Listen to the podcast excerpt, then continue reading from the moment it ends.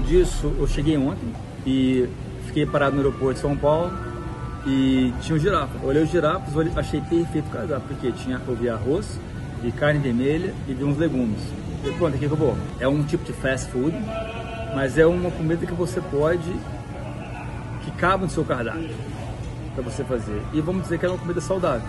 Tem arroz, tem, tem vegetais e tem a carne. João Picão é uma carne mais boa, então um, um prato um pouco mais calórico, mas ficou bem, tinha carboidrato, proteínas, gorduras e fibras que vêm dos vegetais. Então, se você está na rua e a única coisa que tem é um restaurante que tem uh, que tem fast food, que é o único lugar que tem, você vai, por exemplo, tem hambúrguer só, só lá. Você vai deixar de comer?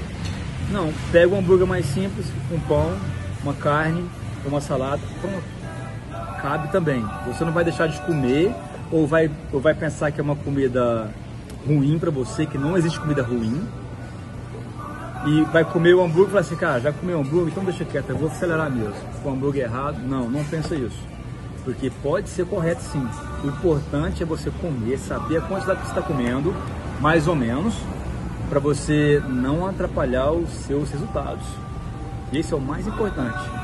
Se você come o máximo possível em casa e na rua você tenta achar boas escolhas, mas quando não tiver, você não exagera, você está bem. Assim que eu falo que gosta do processo.